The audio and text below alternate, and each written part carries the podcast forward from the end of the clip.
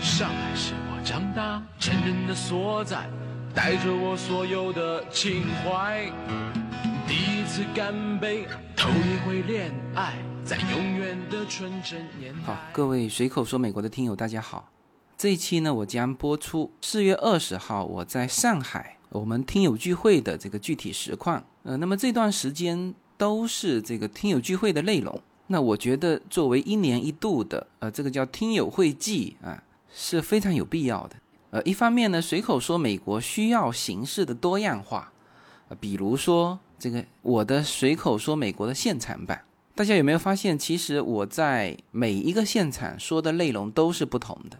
啊，不仅是说各地的内容不同，而且呢，和之前说的内容也是不同的啊，所以我这叫做随口说美国的现场版啊。那么另外呢，我也说了啊，其实在这个社群里面，很多人的水平是比我高的啊。那么借助这个平台来展现，就千千万万个自由军啊，这也是我做这种分享平台的一个初衷呃，那么这阵子我走的这个城市的频率。有点快哈，所以呢，有的时候我会以每周播三期的方式，把听友会的内容能够尽快的播给大家。我实际上已经上海之后又开了杭州、广州、深圳，呃，这些的听友会已经全部结束了。所以呢，我也希望说这些的内容能够尽快的跟大家见面。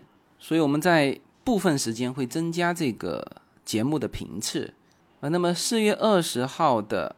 我的新书签售和下午的这个听友会，实际上是呃这个内容是非常精彩的。比如说上一期签售会的时候的汪杰老师的发言，我就非常感动。呃，汪杰老师是我平行美利坚的推荐人，他本身也是现在应该是最知名的科普作家，然后同时他也是一个喜马拉雅主播，所以他能够到现场作为我的助阵嘉宾，而且还。分享了那么精彩的一段发言，让我是非常感激。那么这一期除了我和上海群主小克勒的这个关于叫数年之后再谈出国之后做什么，呃，这种跨境创业的精彩对谈之外，还令我非常感慨的就是我们随口说美国社群的一个推动者，啊，也是第一个在洛杉矶见到我的我们的听友阳光。那么他在这期节目里面，呃，也做了一番令我非常感慨的精彩分享。所以，呃，听友会的内容都是干货满满。那么这一期和下一期啊，都是四月二十号那天下午的呃实况的录音。那么这一期呢，我会播出前面半段我参与的一些对谈与分享，以及呢最后的这个问答环节。而下一期。是上海的各个分享嘉宾的分享啊，每一个人都是干货满满。我们这个社群呢，也就是因为有这种高质量的听友的参与，所以啊，这个平台我是坚信能够走得更远的。好吧，那么马上进入四月二十号的上海听友见面会。迷上过老外，自己当明星，感觉也不坏，成功的滋味。自己最明白，旧的不去哎，好，呃，各位啊，我们现在那个活动正式开始。呃，我先自我介绍一下啊，我是克勒，我作为这次活动的那个组织者之一，然后我先呃代表一下我们这边上海的听友，欢迎一下呃自由哥，然后呢，并预祝他上海的平行美利坚的活动，然后能够呃顺利签售成功。呃，随口说美国这个节目呢，陪伴我呃整个。呃，已经是第五个年头了。呃，我是听着自由哥的节目，然后呃，在二零一四年的六七八这几个月里面，完成了我的一比五的整个流程。呃，所以说我在呃，我和随口说美国的缘分，其实就是在呃这段时间开始结起的。呃，我每次去跑银行，然后每次在看项目，然后其实我当时耳机里面听的都是自由哥的《加油味》，不好意思。所以说呢，就说呃，当时就感觉呃，自由哥在很多的呃介绍美国的这些信息或者对美国的这些了解，然后给了我也很多的帮助。这是第一呃第一个我对随口说美国这个节目的印象。然后还有一个印象呢，就是呃，因为因为因为我是土生土长上海男人嘛，反正你们都知道，就是上海男人有个呃有个爱好嘛，就是拖地、洗碗、做家务嘛。然后就是我这种，就是说自由哥另外一种陪我的时间是什么呢？就是我在家里面拖地、洗碗、洗衣服的时候呢，耳机里面就是自由哥在帮我们介绍一个真实的美利坚。这个对我来说，呃，其实所以说，只要一听到自由哥的声音，反正对我来说就是两两件事儿，一个是一比五，一个是做家务。呃，所以说各位，比如说有男朋友、女朋友啊，不是男朋友或者老公的话吗？你们也可以把《随口说美国》这个节目介绍给你们的男朋友或者老公，这样的话，可能他们会更爱做家务一些。呃，自由哥呢，就是这次就是这五年来对我们的，就是说那些呃默默的付出，对我们呃做这些节目啊什么的，他的那些呃采访或者是准备资料、后期的编辑这些东西，分享经验，为我们打开了一扇窗。然后同时也通过这个建立了我们这个社群，呃，我们也通过这个群加呃认识了很多呃志同道合的新朋友呃老朋友。然后呢呃所以说这边我要对自由哥呃表示一个感谢。呃，感谢你为我们就是说，呃，打开了一个新的窗户，然后也为我们能够呃建立这个社团，然后能够有有认识很多的新老朋友表示感谢。好吧，那我们今天就先带出一下呃另外一位就是说上海的一个代表人物，他是整个社团给自由哥出这个主意的，呃，这个我们的阳光阳光同学，好吧，呃，光光光哥，欢迎一下光哥，谢谢。呃，大家终于见到这个。活生生的阳光了啊！这个我们在座，呃，很多都是随口说美国的上海的听友啊。我们很多都在群里，一群、二群、什么四群、六群。我在群里可能是比较的说话比较多的啊，也是很多的时候说说的一些修辞手法啊，让大家都有印象深刻。实际上，自由哥昨天也是说，其实见了我本人和网上是不太一样的，很有区别的。今天早上我开车过来的时候，才跟我说，他说你要你要发言一下啊，我我连讲稿也没有，呃，也没有提词器，这个很不习惯啊，习惯于秘书这个把生僻字还要打上标拼音的这种做法，呃，那我觉得作为一个老的听友，啊，有一些话想跟大家来交流一下吧，我也没有任何的准备啊。自由歌是什么呢？它是一个我们的窗口啊，看。通过这个这本书也好，之前我们随口说美国也好，我们大家都是抱着一个共同的想法，我们更多的来了解美国。所以自由哥呢，他是一个这样让我们了解美国的一个窗口。刚才小可乐也说了，我也不多说了，我说一个呃我的感触。大家生活在这个上海是一个我们经常说的水泥森林，在我们小的时候。我们的邻里之间，大家的来往是非常的密切的。哎，我们和周围的邻居，甚至于我们做了水饺，我们要给邻居端过去。现在呢，你认识你的邻居吗？你周围的人叫什么、姓什么？基本上你大多数不知道。反正我是不认识我的，哪怕对门我都不认识。就是人和人之间的距离不像原来了，改变了。这种改变不是每每一个人决定的，这是社会的发展造成的。随着社会的发展，这些人和人交往的过程中改变了。那么，自由哥出现了，它使得我们原来生活在上海这个水泥丛林中的各位，通过共同的价值观、共同的想法，大家聚在了一起。自由哥是什么？它是一个红娘，只是说他不是给情侣在牵线，他在给有。共同价值观的人在牵线，滴滴是什么？是中介，他给司机和想打车的乘客牵线。五八同城是什么？他是在牵线。自由哥在干嘛？自由哥在牵线，牵住了谁？牵住了我们，我们所有之间的这些人。我们从陌生人，现在在网上，大家虚拟的空间，不断的通过聊天认识了。呃，很多的群里的一些经常发言的人，大家对他有了一个名字的认识。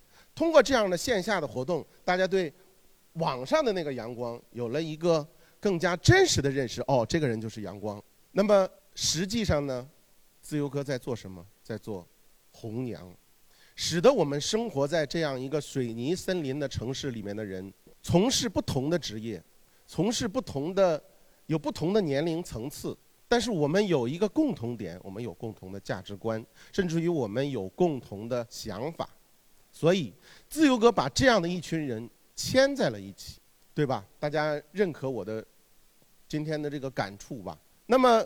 昨天我们吃饭的时候又聊起来，社团怎么讲建设？现在自由哥有很多的听友，有很多的读者。现在呢，你们会发现这个听友或者读者已经按照地域，我们把它分成了一块一块，有上海的，有杭州的，有南京的。我们按照地域。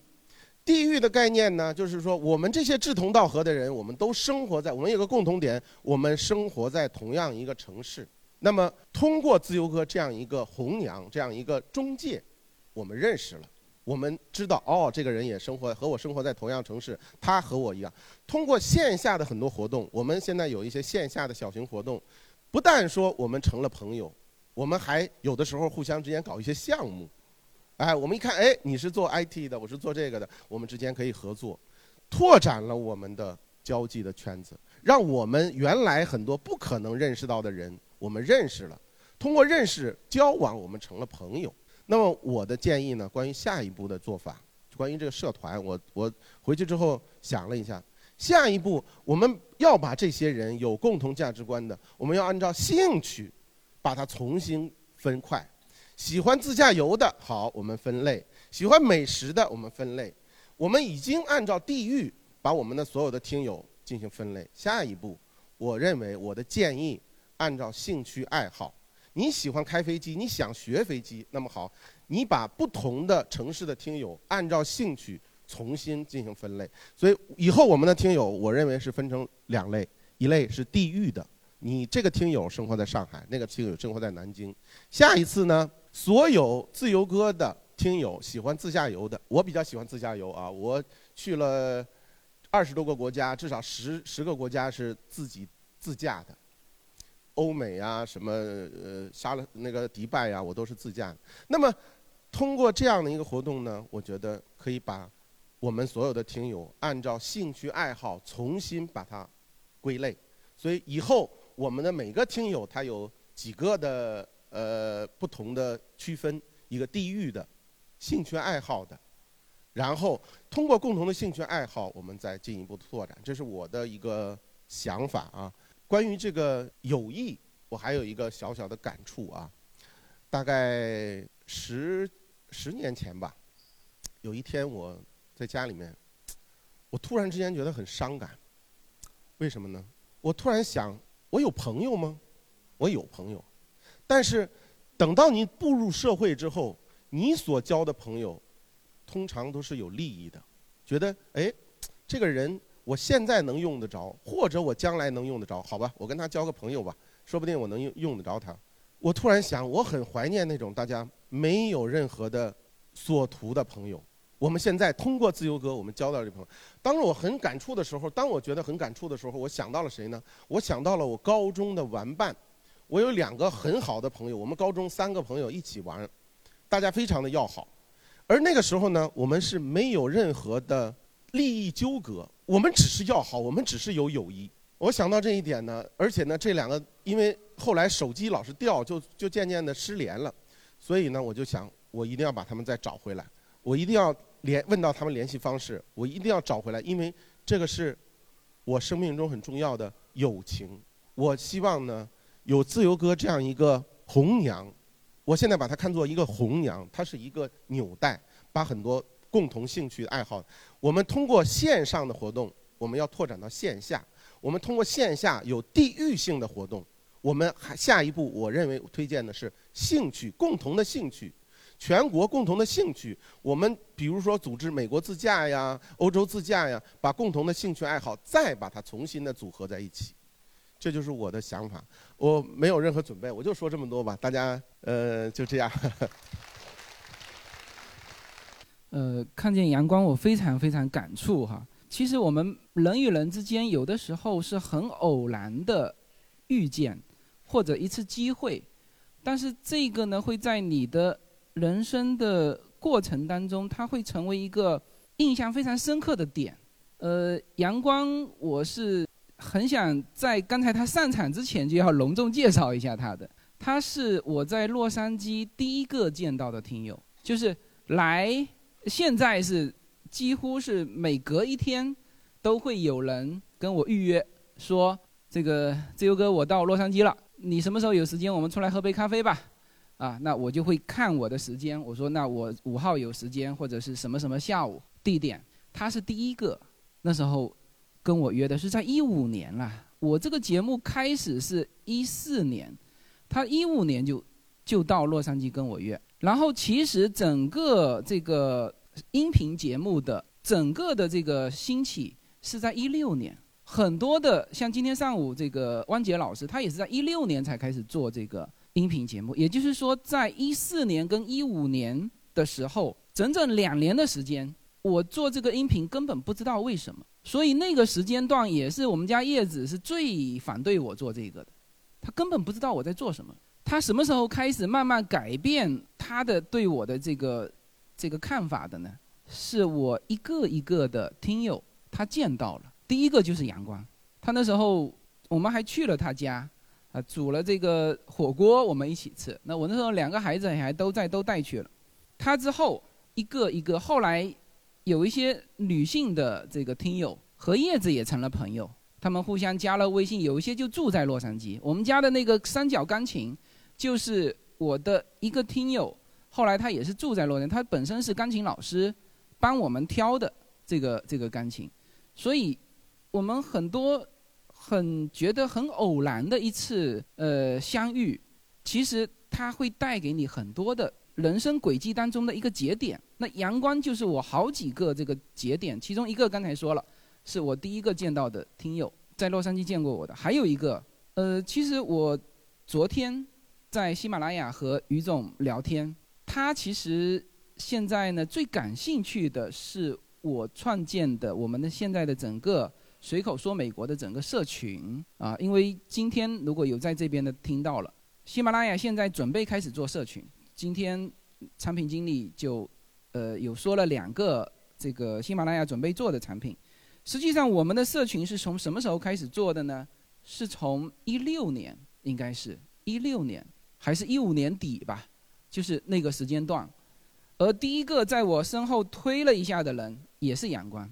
那个时候他说：“他说，哎，既然你这个听友这么多，而且大家有的时候微信也都在来往，那我们加个群吧，我们做一个做一个随口说美国的群吧。”我那时候还很犹豫，因为我。我不知道这个，因为我很多事情我其实不会主动去做什么事情，很多东西都是有人在后面推。你像这出这本书，其实也是我们的责任编辑方浩飞他推动了我一把，因为他也是我的听友，同时他们也出过这个徐静波的书。那我想，我跟徐静波在这个呃喜马拉雅上也是唯一的两个敢开付费专辑的这个这个主播嘛。那我想，那有。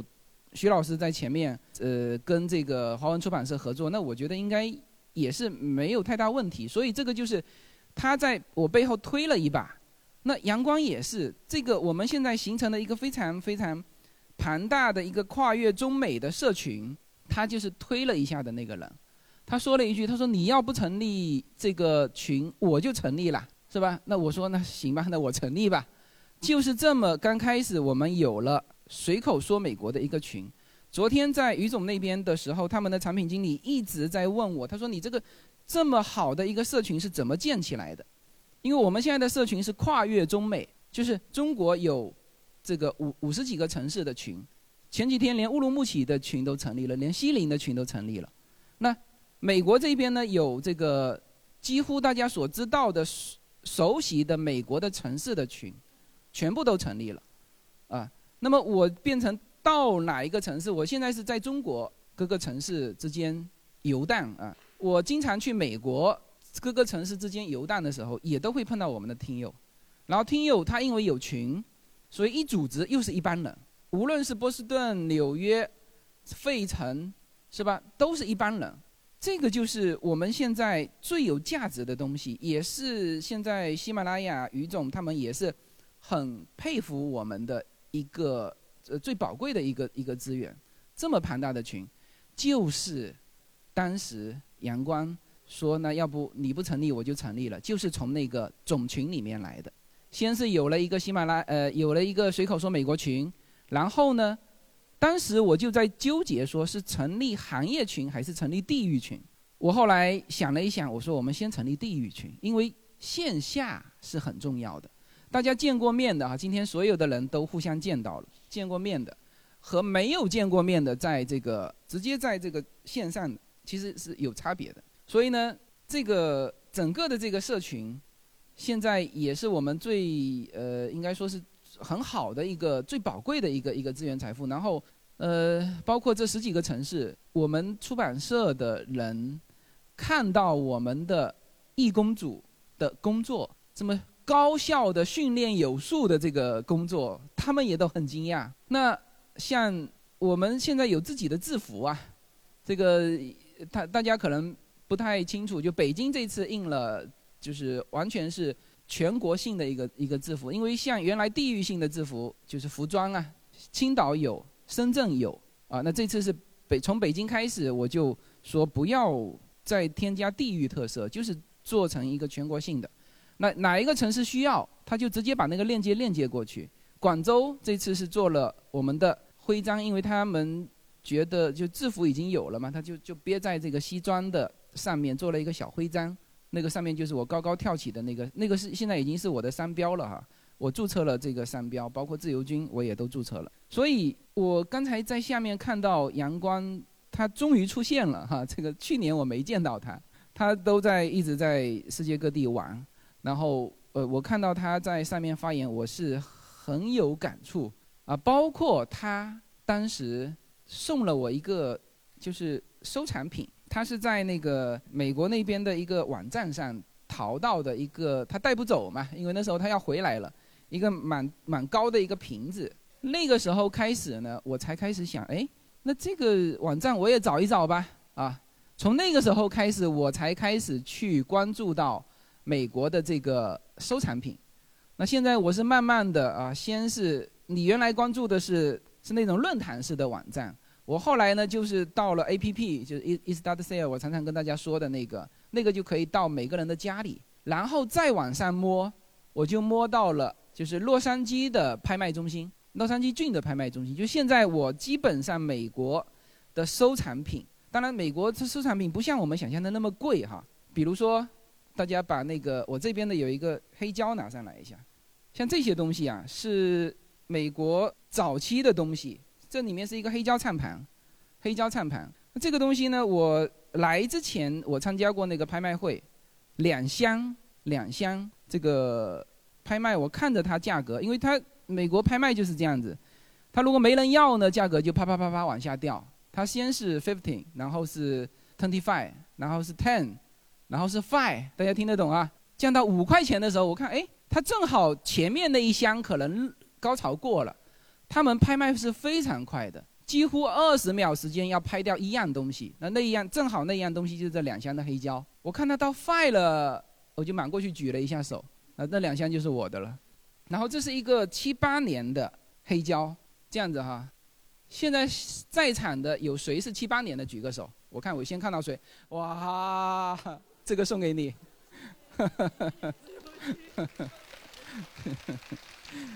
因为这个这样子就很有意义，知道吗？就是每一个年份，我也收藏了很多纪念品。这个纪念品呢，从从很早，从七几年，呃，no no no，六几年，一直到现在，每一个年份我都有。但是我就算把它收集的很齐，又怎么样呢？是吧？所以我现在我后来开始送，我每一个跟别人见面，我都说，哎，你是哪一年的出生的？当然有的时候问到女士的时候会不好意思，嗯，这个。但是他如果正好是那个年份的，我有，我就送给他。这对于他来说是非常有意义的，就是他出生的那一年，所有的东西，整个纸包括抽出来里面的，所有的都是自己出生的时候的。所以这个事情我就觉得做的很好玩，很有意思。那这个事情的由头也是阳光，所以我觉得我们再次把掌声给到阳光，好吗？这是我们社群的一个推动者。上海是我长大成人的所在。随口说美国的听友大家好，我的新书《平行美利坚》目前已经在。当当网、京东等各大网站均开始正式发售，同时在电子书 Kindle 上也已开始发售。那么这本书是随口说美国的第一本书，也是我个人第一本书。拨开迷雾看美国当下，中美两国恰是两条平行线，只有穿梭其中的人才能看清一切。希望大家支持这本书，现在就可以立刻在网上下单购到这本书。谢谢大家。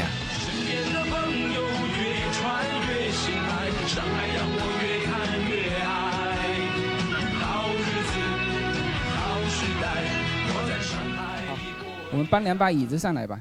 好，那这样子哈，就是呃，这个环节，因为我上午已经做过一次单独的分享了，下午呢，我想用一个更轻松的模式吧。这个因为克勒呢，刚才说了，他是一六年听我的节目的时候做的一比五，啊，一四年，一四年，然后现在终于熬到那个排期马上到了。你排期什么时候到？呃，我是十月份的，现在还有呃再往前动三次。预计的话，估计大概八九月份。如果这次保这次表币到九月十五号已经，呃，我我已经含在里面了。啊，所以说如果顺利的话呢，应该在九月份左右应该可以面试。OK，我们聊一聊过去之后做什么吧，好不好？这个可能也是也是所有移民的人很关心的事情。你你有没有想过你过去之后做什么？呃，我先引用一句呃自由哥的呃自由哥的名言。看不见的未来是最好的未来。呃，我我先说一下我自己现在目前的情况。呃，我二零一八年三月份开始把我自己开的公司，然后就开始停停掉。然后呢，呃，在这段时间之后，我就一直在做一些呃我自己的财务的规划，或者是一些呃。就是说，做一呃过一些自己比较比较喜欢的日子，所以说其实从去年的下半年开始，我也已经活成了喜欢的自己。然后就是如果我看到呃机票还不错，还比较便宜，那先买了再说嘛，对吧？然后就可以到外面去旅行。嗯，所以说我呃我觉得我觉得这这这这段时间其实我呃我的生活的品质还是比较高的。嗯，然后呢，现在呃对我来说，将来过去干嘛？呃，可能是未知，但是呢，我大致上是有一些想法，是，嗯，中美跨境是自由哥最近就是一直在呃呃一直在谈的一个比较比较重要的一个话题。呃，自由哥呃记得在呃随口说美国里面有一集说我们要不要呃我们移民之后要不要断绝和中国的关系，我们只过美国人的生活。当时他的结论是我们要不要混华人圈，我们要混，我们要和要不要和中。中国有交往，我们要有交往，我们要有联系。呃，当时其实我发自内心我并不是这样想的，但是呢，自由哥的观点其实还是说服了我。但是呢，我现在其实没有想太清楚。我就那天晚上我们一块吃饭就聊的嘛。呃，我觉得就是说，其实我挺我挺想做一个事情，是挺想到那去做一个小型开发商，因为我在上海这边自己也是做工程的。比较喜欢就是说这些呃在工地上面的这种感觉，然后呢，如果我能够像自由哥说啊，改建一个房子，然后拆的只剩一堵墙，那我就是改建，并不是去重新去重建一个房子，然后呢，我就可以做我自己喜欢的房子，做一个比较精致的呃私人定制的房产。你喜欢什么样的房子？呃，你你喜欢比如说呃红色的屋顶，你喜欢呃标准游泳池，你喜欢一个多大的一个前院，一个后院？我在这边把模型造出来。如果如果如果有人愿意去，呃，根据这个模型说，哎，我比较喜欢这个房子，地段，比如说也在哪里都 OK。然后好，我们根据房子的进度来付这个费用，那我就可以在工地现场装一个摄像头，你能够看到我怎么样把这块平地或者把这个老房子改造成一个你喜欢的 dream house。呃，这个可能是我也是我人生的一些比较喜欢的呃做的这些事儿，因为我自己动手能力也比较强。我小时候也是自己修自行车，然后我现在我家里面，比如说呃车子的保养什么的，就是说现在已经不怎么弄了，但是以前也会自己换轮胎，也会自己换机油，都没问题。然后我还有一个梦想，就是做一辆自己的，用自己的能力做一辆呃卡丁车。我因为自己也是赛车迷。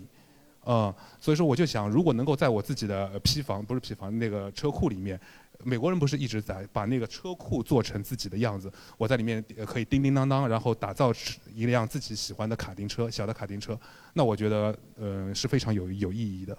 嗯，OK，呃，我其实前天晚上我们是前天晚上聊的对，对对前天对对，呃，其实有几个几个观点了，就是一个呢，呃，因为我是我是过来人，科勒现在是过去之后，他呢可能更多的就是会有一阵子埋头在美国生活，对对，是所有的人都是因为在国内，比如说拥挤呀，或者人际关系那个好复杂呀，是是。一旦过去，他所有的移民哈、都会有前面那么两三年的时间，有的时候会想哇，我就不想和中国去接触了，对，埋头这个做美国的，就是叫埋头融入美国社会，哎，对，会有所有的人都会有这个阶段。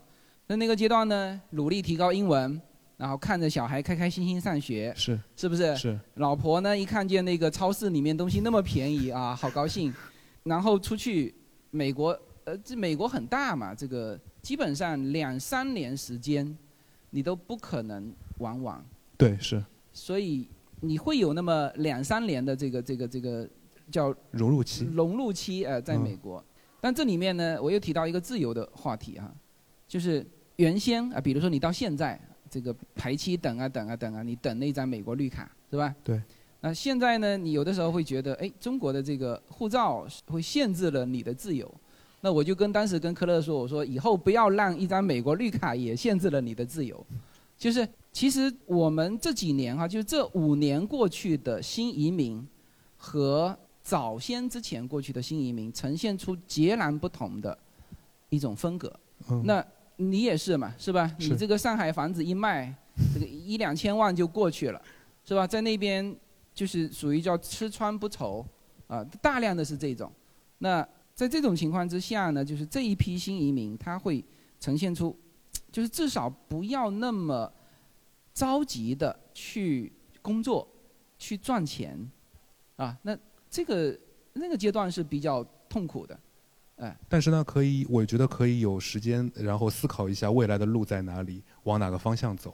对，嗯是的，是所以这个都会呃有经历过这个阶段。那我现在觉得就是说，我们这帮人其实最最宝贵的是既熟悉美国又熟悉中国。这个是我的这本书上面就写了这句话，就只有不断穿梭其间的人才能看得清楚。就你到那边去之后，像其实国内出去的一些人，比如说我我岳父啊，他每一次到美国呢，刚到美国就就就特别什么如饥似渴的在收听敌台，知道吗？到那边 所有的这个内容都属于敌台内容，他如饥似渴的在那边听。我有的时候都跟他说，我说哎呀，我说你这个听点水平高的嘛，知道吗？你在那边经常会听到一些，其实有些是水平很低啊，像这具体名字我就不说了哈，这个又打击别人。像那些就别听了啊，比如说像文昭这种的啊，可以听一听，嗯对对是吧？对对对对。那这个刚开始会有这么一段时间，但是你听久了会发现一点什么呢？就恰就是我在北京说到的墙内的一百八十度和墙外的一百八十度。那那些也算是知名主持人，就是对于文文字的运用能力，那也是肯定很专业的。但是呢，他们有一点什么呢？他们太很长时间没回中国了，有蛮多，比如说说了一些不该说的话，然后可能他们可能在那边已经生活了三十年没有回来。对呀、嗯他有的他有的出了一些书，说了一些话，我们就不让他回来了嘛。有这些人，是那问题是他没回来。你看哈，我一年回一趟，我都觉得变化非常大。我在呃，像我们美国的家里不是地方很大嘛，就可以摆那个巨大的按摩椅嘛。啊，那在那个按摩椅，我们大概美国要卖七八千美金，很贵哈，很贵。嗯是嗯有一次呢，我我的一个听友到洛杉矶见我，他说他就是批发按摩椅的，然后他他告诉我这个洛杉矶的那个七八千美金的都是他批发的，然后我立刻跟他说，哎，明天我我我问他，我说那你批发价多少钱？他说一千八美金。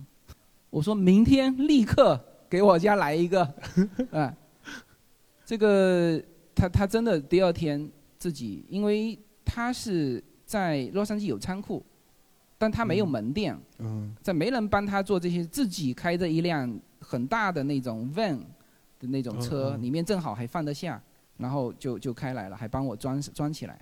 哎呀，我觉得这个不错，啊，这个这么便宜哈、嗯搞了一个按摩椅。后来我到福州火车站一看，那么大的一个大厅全是按摩椅，南京也是。我还反复的跟叶子说，哦，叶子可能以为就是火车上有一些按摩椅正常嘛，是不是？我我反复跟他说，我说不是一些啊，是所有的椅子都变成按摩椅啊，他始终无法理解，你知道吗？然后我拍了照片给他看，哦，他才知道。所以那这个是今年的事情，我去年回来还没按摩椅，全部是今年的事情。所以就是说，墙内的一百八十度跟墙外的一百八十度，我们我现在带来给大家更多的可能是叫做墙外的一百八十度啊，比如说这个美国枪击案什么什么什么消息，那我会大概会给大家解释啊，这怎么来怎么去，为什么美国持枪，有些东西你需要慢慢的去解释啊，还有一些东西你必须看到，比如说我那个我这次南京就是过来的路上，听友都送我嘛，其中有一个听友就主动说送我去机场，他实际上想跟我谈一个什么事情呢？想跟我谈一个，他想在这边开一个那个，在中国哈开一个飞行的学校，就是这种培训啊培训。那因为他正好有一些资源，有一些老师，他可以做这个。我就跟他说：“我说你这个没有意义，你做这个没有意义，因为你没有那个环境和氛围。你在中国，像我三期的这个飞行的节目，有谁听了？举个手。三期飞行节目，哦，那不错。那看来上海人民是很很那个，呃 这个段位是很高的。很多人一听到飞行节目就直接不听了，他觉得跟他没关系。呃，我打断一下啊，嗯呃，当时我看到这三期飞行的节目，我也没准备听，啊。但是呢，我但是我下载下来，我那天等公交车，然后就无意之间开了听了第一集，对，然后听了第一集之后呢，然后第二集、第三集，然后就一直听下去，嗯。听完了呢，然后我在挤公交车的时候，我还在地地就是公交车里面还在群里面分享，我说嗯哎，回头我们到了那边去之后，找几个家庭一块儿传个飞机还不错，对，嗯。就是我第一集就特别特别，就是把这个门槛说清楚嘛。就大家其实无非是因为中国的这个飞行情况跟美国的真的是差别好大。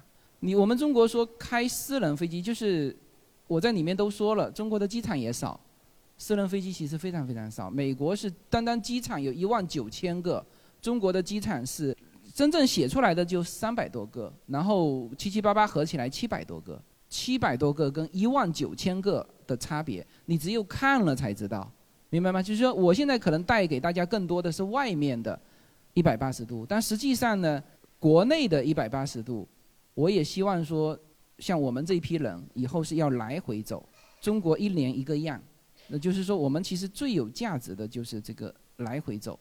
你刚才聊到的这个就是呃，就是造这个房子的事情，嗯房产呃，嗯对房产的事情不错，你已经摸到了那个 这个造房产个人造房产的最高阶段。一般大家出去是干嘛？就是说，先买房出租啊、你也做到了。对 对对，他在 Orange County 有一个房子在这里面出，现在收益率多少？呃，三点五，啊，那也还也还可以还可以，还。比尔湾高，尔湾尔湾因为房价比较比较贵，所以说它的回报率就低。嗯，对的，嗯，对的。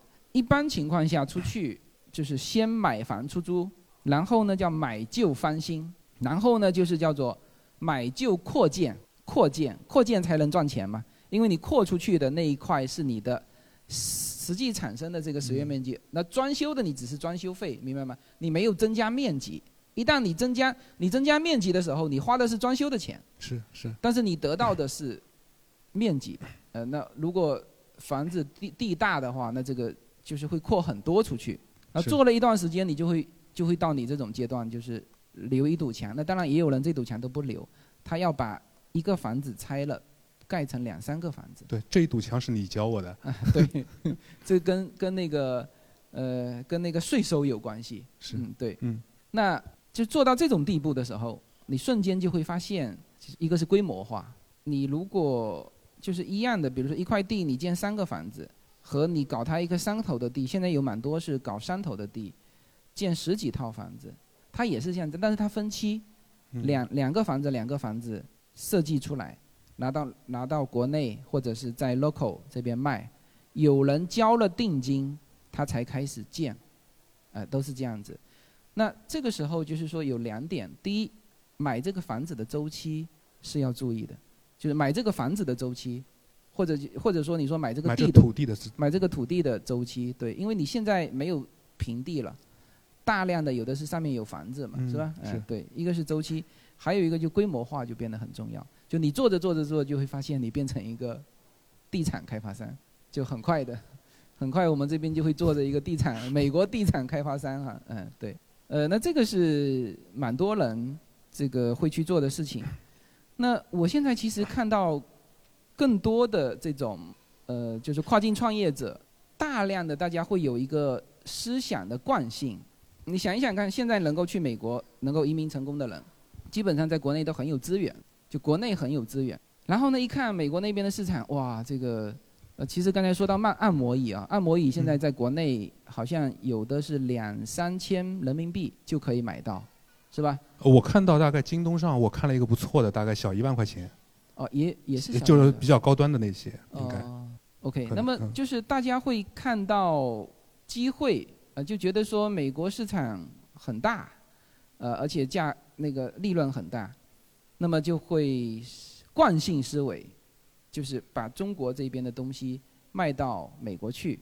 那这个现在呢，做电商 OK，因为它直接跳开原来美国固有的渠道，就直接到终端，这个是 OK 的。现在蛮多人在做的。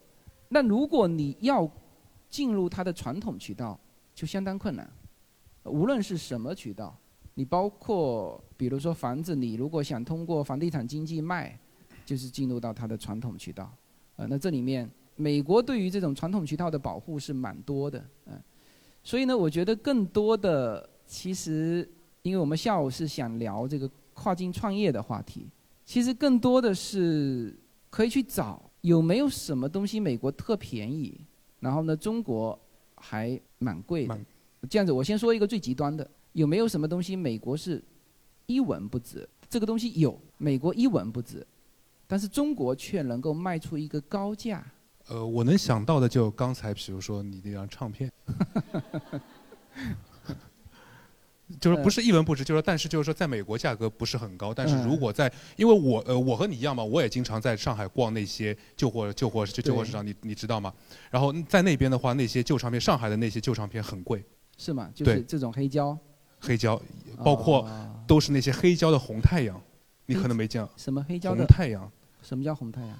太阳最哦红，哦哦哦哦哦哦，就是那些，嗯，哦，是吗？对，对，这是一一个，呃，这是一个，还有没有人就什么什么？对对对对对对，他说了，海海参参，对，海参，美国人是完全一文不值，大家不知道拿来它干嘛，长得又丑，是不是？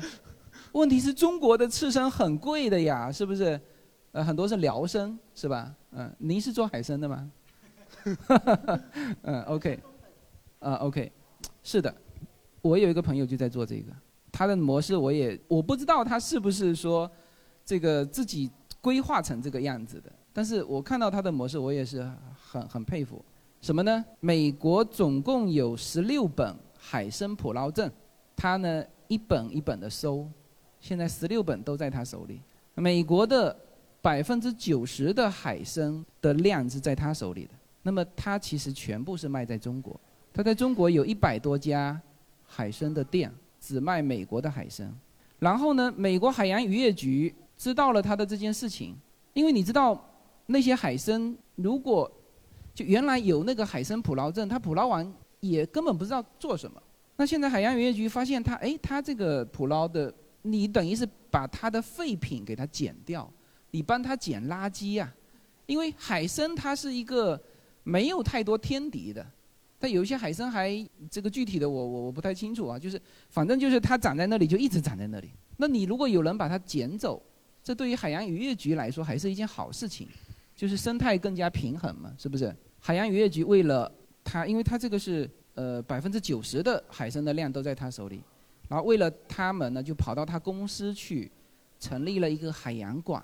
呃，那个馆的面积，它没有这么高这么大哈，但是它的，呃，有大概四分之一，好几个这种连着，它它它不是有一个大厅这么大，它大概有像我们桌台这样子的好几个馆，然后连在一起，它就做成了一个海参的展览馆，就海洋渔业局在他的公司办的，那他当然开心了。这是海洋渔业局出的所有的资料，所有的更新。关键是人家海洋渔业局这这这个标识打在上面，那他就很好办嘛，他就一车一车的从旅旅行社拉游客到他的海洋馆参观，那里面有亚洲海参、美国海参、哪里哪里海参，各种各样的海参，然后最后一站就走到他的商店，是吧？OK，那这是第一步了，第二步他做什么？他把整个的这个他的美国的海洋馆。和他最后的这个商店的模式搬到中国来，他的一百多家店就是这个样子。那你这样走完一圈，而且关键是关键的关键是中国的原来的海参就有人吃，价格就卖得贵，是不是？那这就就叫做变废为宝。就这种事情，当你看到这种模式的时候，会哇！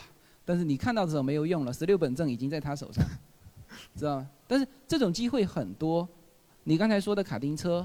其实也有这种机会。美国有很多坟场啊，机车坟场，就我们看到的电影里面看到的那些机器人，比如说最后一个机器人啊什么那种场景，他们有很多坟场。中国我不知道有没有这种专业的坟场，坟地的坟哈，有机车坟场，你可以去那边去收那个零部件，呃，它零部件有的是捡的，还有的就是说它就是拆卸完卖的，也可以去买。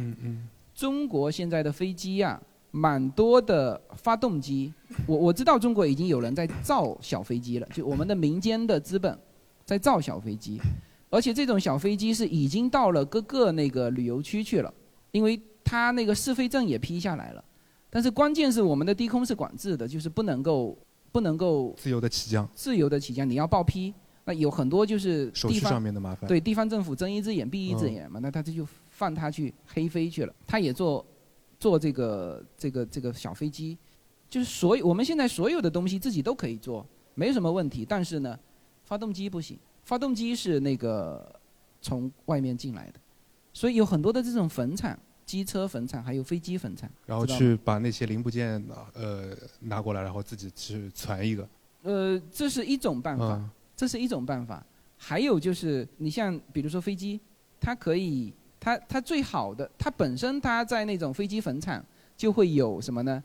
呃，就会有专门的拆卸人员，他先帮你重要部件拆卸下来，重要部件单卖，可能重要部件卖完，这部飞机的价格就已经实现了，啊，就是那个产值就已经实现了，那剩下的就当垃圾卖了。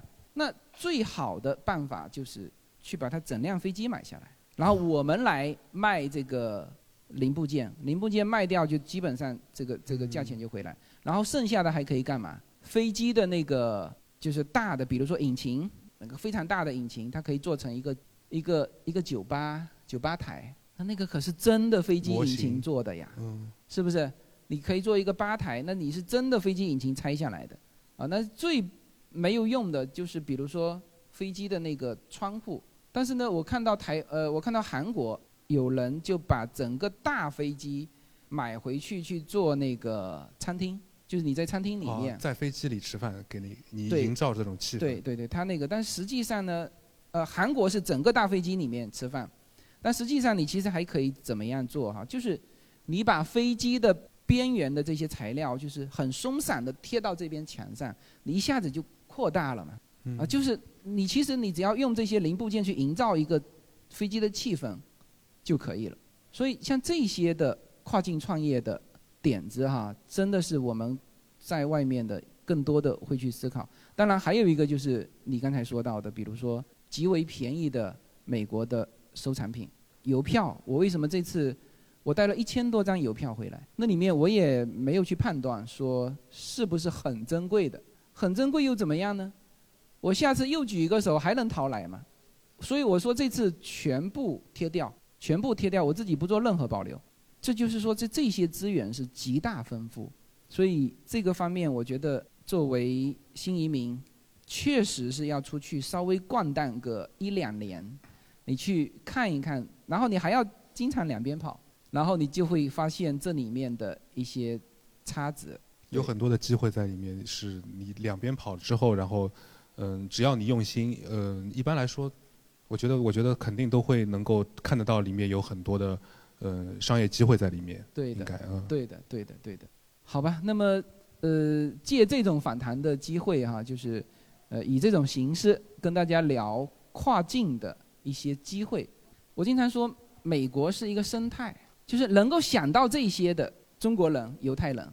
这个还有一些，比如说德意的，德意的他对这个其实不太感兴趣。做商业的，其实华人蛮有这个脑脑袋的。他美国是一个生态，就是说有一些人他不 care 这个，每天能够这个有他喜欢吃的饭，饭后喝点小酒，他就高兴了。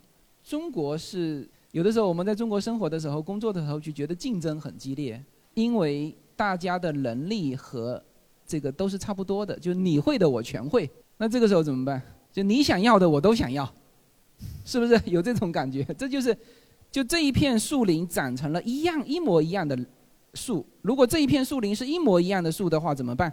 那就只能拼命的往上长嘛。它只有拼命的往上长，它才有阳光嘛，是不是？而如果是一个生态的话，就不一样了。上面有大树，中间有灌木，下面有草地。每一个物种都能够得到自己的空间，这是一个生态。而如果只是一个物种，那就显得太拥挤。呃，这个这个感觉你很快会感受到。呃，这个又让我想到了，呃，那个你你这边那个猴哥，猴哥那天说的那个普洱茶，说整一个山头上全都是茶，那个茶就不好喝。对，然后要有生态的茶园，就是有一点大树，然后旁边是有一点那个。茶树这样的茶味道最好。对，嗯，所以我们这个我们这个社群，刚才阳光说了叫社团啊，这个要更改一下，社群好吧？社团那个要要上刺青的那个，我们这个社群呢，其实其实最珍贵的就在于这里，就是我们和大多数的人是有差异化的。我们和大量的美国人，他们对中国不了解，是吧？这个。而且不仅仅是说对中国了解，而且你要对中国刚刚发生的事情就要很了解，比如说这个学习强国我也下了 啊，OK。然后像这个昨天在喜马拉雅里面聊到那个那个那个私密圈啊，它那个模式，我我立刻就跟那个经销说，我说是不是就是知识星球啊？哈，他一听说这个，哎，怎么你你这个从美国回来的都懂知识星球？就知识星球也是另外一个 A P P 做的就是像这个私密圈的这个事情，那就说你要知道这边的及时的一些讯息和情况，那这样我们就会在这两边当中找到自己很差异化的、很适合自己的叫跨境的蓝海，好吧？那么今天借这种访谈的形式，给大家做一个这样的分享：跨境创业的那一片蓝海，这本书里面也有。好，谢谢大家。啊，谢谢大家。没有什么可以阻挡对自由的向往。大家好，这张专辑的播出时间是每周一周五的下午，每周两期，不见不散。现在大家除了收听我的音频节目之外，还可以加入我的微信公众号，公众号的名字是无限空间，这是一个跨越中美的自由连接的社群。大家可以通过这个公众号找到您所在的城市或者是您喜欢的微信群，加入随口说美国的社群。同时，也在这个公众号里面啊，已经建成了随口说美国的 IP 矩阵，名字叫做星辰大海。在这里面呢，大家。可以听到更多的跨境主播为您分享的更多的跨境内容。当然，您如果希望随时能够追踪到随口说美国的各类信息，您还可以登录新浪微博、今日头条、抖音去搜寻随口说美国。移动互联网的神奇之处呢，就是可以把同类的人拉得很近，让我们勇敢开始，活成喜欢的那个自己。呃，然后现在我先介绍一下啊，呃，这边有一个自由哥的呃女性铁粉，嗯、他这边有一个小礼物要送给自由哥，啊，呃，非常高兴啊，今天能够呃见到自由军。我是哦有一幅我的作品啊，送给自由军。这幅作品的那个名字叫《梦里水乡》，啊，谢谢希望自由军能够喜欢。谢谢，非常感谢，我会把它挂在我们家的阳光阳光房。好好好，好，好谢谢，谢谢谢谢谢谢，好，嗯嗯哦，下面一个环节就是我们这边就是收集了大概好多好多个的，就是网友的问答，嗯，然后我们就是统一以我来提问，自由军给大家答复的这种形式。您要做对，现在进行了就是私人的会诊环节。等下我们看时间的盈余，如果就是呃问答呃就是现场比较嗨的话，我们可能现场也会抽几个问题。呃，第一个问题是。国内的银行信用卡在美国使用方便吗？Uber 的打车安全吗？怎么叫出租车呢？哦，美国是这样子，就是，呃，刷卡的话，现在不仅可以刷国内的银联信用卡，我们银联信用卡后面都有，他都会问你你是走银联还是走 Visa，呃，你你要给他告诉他就走这个通道，然后打车是在，呃，Uber 是 L A Uber 是很方便的啦，那个沙漠的那个赌城叫拉斯维加斯，那边的出租车很多都可以刷那个我们的支付宝和微信的支付。甚至连他的酒店都会刷那个，就很方便。嗯啊、下一个问题，犹太人的智慧啊、这个非常有诗意的问题，就如一些书上所说的那样吗？还是他的核心的理念都不会对外公开？犹太人，我们华人老华人对犹太人的评价是这样的哈，就是聪明啊，或者是什么都不说，但但就说一点，他说犹太人的子粪里面漏不出一粒沙子给到外人，明白吗？就是他还不是抠的问题，呃，他是所有的生意都给犹太人自己做，很团结，所有的好处，所有的那个就是就是说，他的生意一毛钱都不给非犹太人赚，那这个是很多在美国的老华人对犹太人的评价。那么我们也在美国接触过一些犹太人家庭，发现他们极为的勤奋，他们的勤奋是就像中国人的勤奋一样，就是今天让你闲下来，你会觉得全身不自在。啊，他的那个群分是就是一边带四五个孩子，一边还能够学博士，男男女女、老老少少都是这样，所以我是很佩服犹太人。啊、下一个环环节，美国那边对太极拳的接受程度是怎么样的？学的人多不多？太极拳，有有有有，是这样子啊，就是这里面会说到一些美国的就华人的一些，呃，像这种类似的叫做叫做健身的项目啊，这是有的，这是有的。我我曾经在我早早期在那边读语言学校的时候，就有一个同学，他就是在那边教太极拳的，然后他这个太极拳好像还配上音乐啊，还是什么，反正对，就是干这个，就是就是教别人的。嗯，是有的，但是具体是一个什么比例、什么规模，我就不太清楚了。嗯，好，下一个问题，初中生第一次办理 F1 被拒签怎么办？再再再去，不，这个不是脑筋急转弯哈。呃，现在那个很多的这个签证官他就是这样，就是说，有的一批我全部都是第一批拒你，然后你如果敢来办第二次签证，就说明你是真的要去，好像就是北京，好像就是北京，对。下一个问题，目前的孩子十四周岁，还在等排期。那么对孩子最好的安排是怎么样的？自由军有建议吗？呃，你可以出去留学啊，就是你有的排期你并不知道要等多久嘛，那你就先出去留学，用 F 一就可以了。F 一和一比五不冲突的。好下一个问题，对于家庭资产拍卖和旧物收集很感兴趣，也有幸和自由军一起参与过两次。听自由军说，已经有基于此内容开始实操性的尝试项目，想听一下具体的就是这个实践当中的。呃，我有可能就是大家对于收藏都感兴趣的，我们不是有很多哦？刚才阳光说到我们要做垂直的群嘛，行业的群，我其实已经有了。美国陪读群就是一个行业群，已经第五个群了。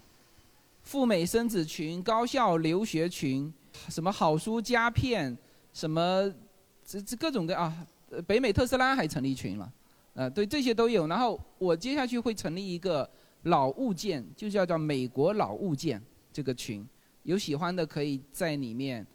因为除了我在洛杉矶淘东西之外，我还有一个听友是在是在纽约那边淘东西，在在 Washington D.C. 那边淘。就各地现在我们的听友，我在美国不是也有，呃十几个群嘛？那他们也都有在淘。我就想把这些人组织起来，就是先是大家一起分享淘到的老物件，然后呢再看看，呃这些老物件能够做什么。但是我是觉得，就是把老物件拿回来卖是没有什么意义的。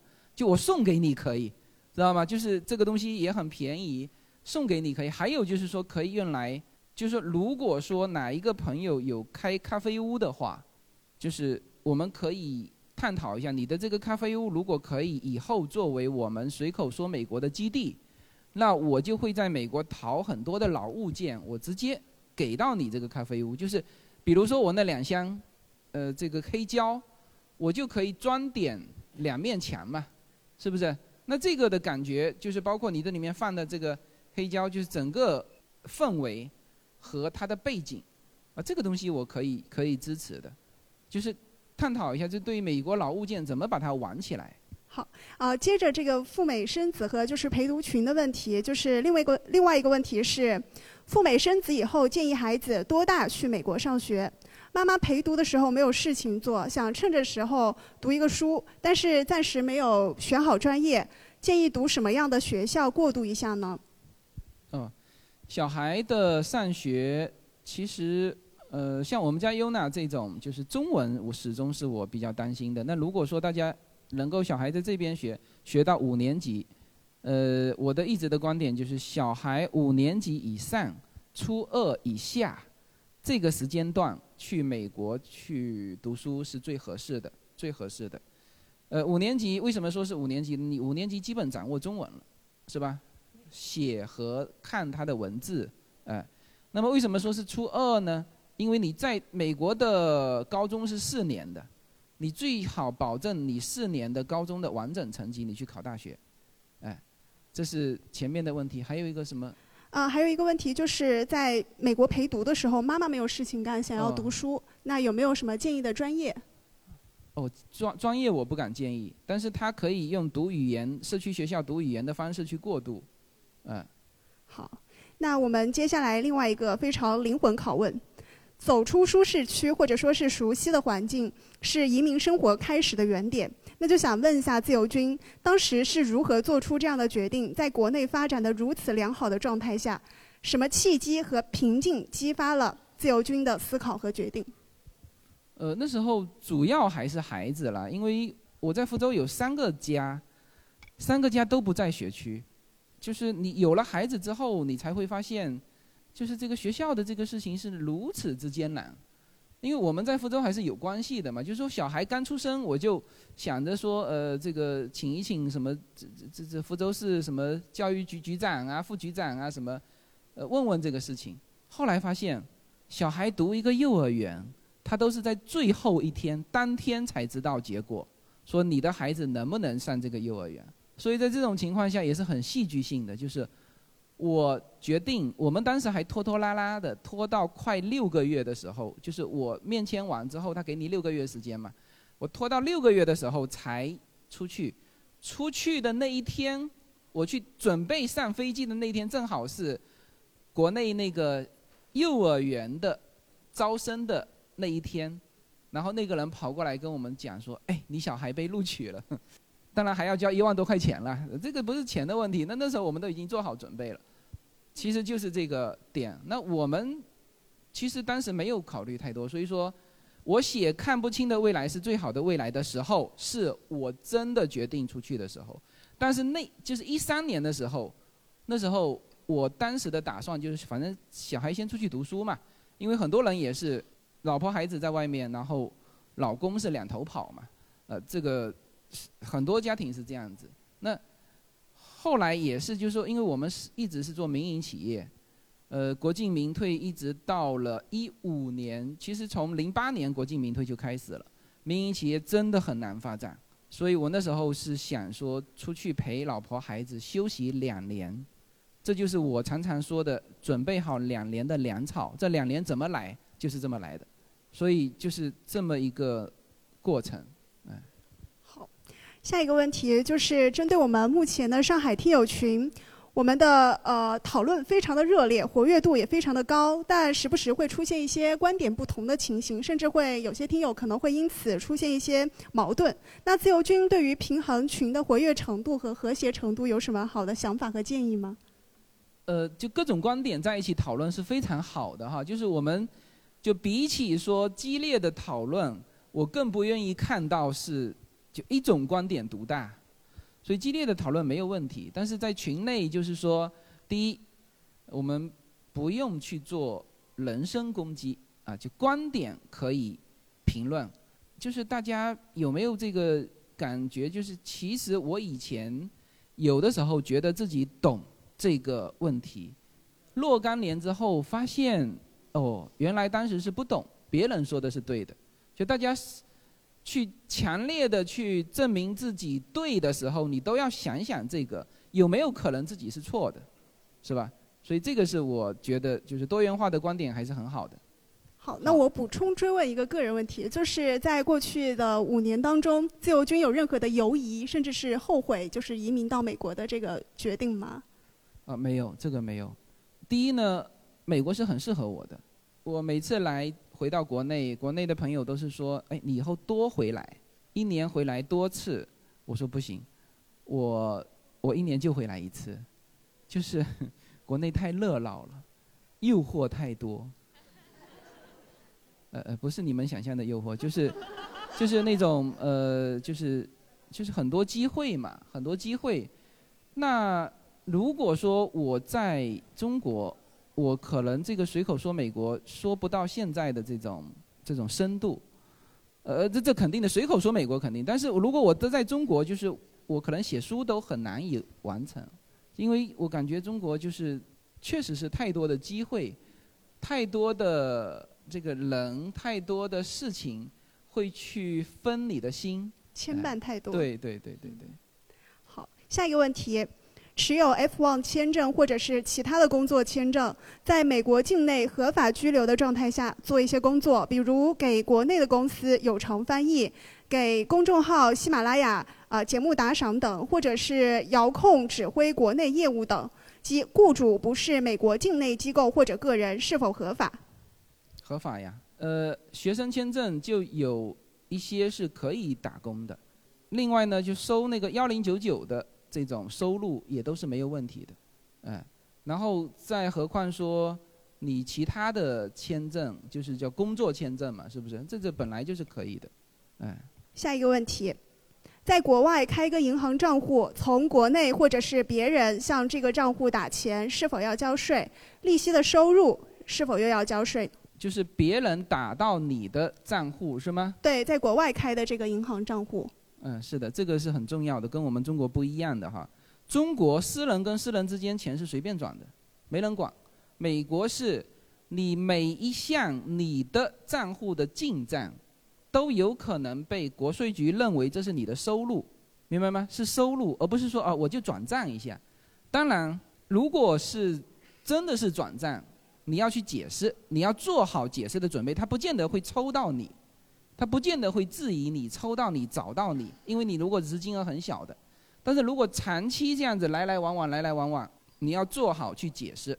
那么正常的美国人呢，他不太会把他的账户借给你转账，因为他每一笔的收入都要去解释，呃，他都认为是你的收入要去上税的。那还有就是说，父母给到子女的那个可以作为赠与，但是超过十万。要报一个表，要报一个表格，哎，这些都是大家要注意的。好，报这个表格会产生就是额外的支出吗？还是只要申报了就可以？申报的内容具体是什么呢？它是这样子哈，它美按照美国的理解啊，就是说外国人给到美国人的东西钱叫多多益善，那么这里面就包括了赠与，啊，就是父母基本上是父母给子女的赠与。那这个就是说，十万之内没人管你，不用报；十万以上你就要写一个这个表格，但是不交税。这是无上限的，这个这个你的父母给到你的赠与，不是遗产哈，不是遗产是赠与，这是无没有上限的，他给你一个亿都可以，啊，没有上限，也不会去交税，好吧，嗯。下一个问题，从教育和居住的方面看，哪个城市比较适合现在的移民？教育和居住？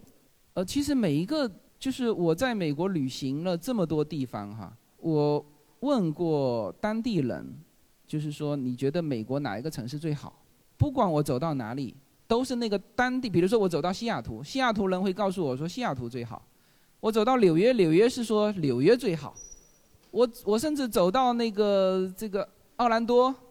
奥兰多人告诉我，我这我这里最好。奥兰多旁边的一个极小的小城市，他说我这里最好，呃，就是很奇怪，反正就是这么一个现象，所以我很难给出说哪一个城市最适合移民或者是生活。那我因为生活在洛杉矶嘛，我也觉得洛杉矶最好。嗯。好，下一个问题，对居住在国内的投保美国的保险，比如说医疗保险。呃，重疾类的保险是否可取？如果可取的话，有哪些途径呢？赴美就医又有哪些途径和建议呢？呃，大概是这样子，就是美国的本身的这个美国的医疗保险，它是不卖外国人的。这个甚至有很多寿险都不卖外国人，那也有卖给外国人的这个寿险，但是医疗保险基本上是美国自己体内循环，它不卖给外国，因为你不住在那边。它是这样子，寿险哈，呃，医疗保险这一块呢，它其实是有道理的，就是说，你生活在这里，它有一个平均的算法，比如说你的寿命啊，你会不会遇到这种疾病啊，什么什么，就是所以说它基本上只是美国境内的保险。那现在好像有一种是叫做全球什么险，我看了一下价格，跟美国的那个医疗保险的价格还差不多，也还不错。它是全球保的，就是你无论在哪里都能够全部 cover 掉你的呃所有的费用，那那个也还是不错。我算了一下，呃，整个的它好像是十万嘛，十万跟美国的这个白金的那种险也是差不多的，呃，所以我觉得这些都还可以。十万刀一人民币，人民币，人民币十万大概美元就是一万多嘛。一万多，在美国商业险，你如果买一个很高的那种，做那个白金计划，呃，那就是大概一千多，一千三、一千五，那换过来也差不多，是吧？一千三一是一个月哈，不是一年啊。然后一年就是这个一万五，那就跟这个十万人民币也差不多，是吧？哎。好，那我们现场会有三个提问的环节的机会，有听友有问题吗？呃，那女士优先，您先问第一个。谢谢，自由军您好，我们的男神啊，各位大家相似的灵魂，大家好。我的问题是，就是呃，之前在您的专辑里面，您呃聊到过，就是您觉得除了美国以外，其他的国家其实都不建议移民嘛，还是建议留在国内？那因为现在就去年开始中美贸易战嘛，那这个您这个观点之后有变过吗？谢谢。今天是不是有其他的国家的移民中介在啊？我经常得罪人哈，这个包括我的移民专辑也是得罪了好多那个国内中介。呃，我可能是很主观的观点吧，就是我觉得选择一个移民的国家，不仅是你个人，至少因为现在你如果说我们成年人可以来来回回跑来跑去嘛，但小孩来说，他基本上，比如说我们去美国，那他就是一个美国人。OK，那你想你的孩子，你不要说。现在好像什么办理欧洲的那些小国家，希腊，那你真的愿意你的孩子成为希腊人吗？或者你真的愿意你的孩子成为什么什么什么群岛的人吗？是不是？就是说，你甚至你是澳洲人，你你愿意吗？是吧？所以这个这一点来说，就是它是一个很长远的一个规划。就这个国家，你既要考虑到它的资源体量。我们中国的整体 GDP 是一个什么体量？巨大的市场，是不是？因为除了孩子读书教育之外，还有一个今后的发展的问题。所以我当时是从这个角度觉得说，呃，其实现在中国机会也很好，呃，如果说美国不行，那就待在中国。就这个想法，我到目前为止没有改变过，可能因为我在美国吧。OK。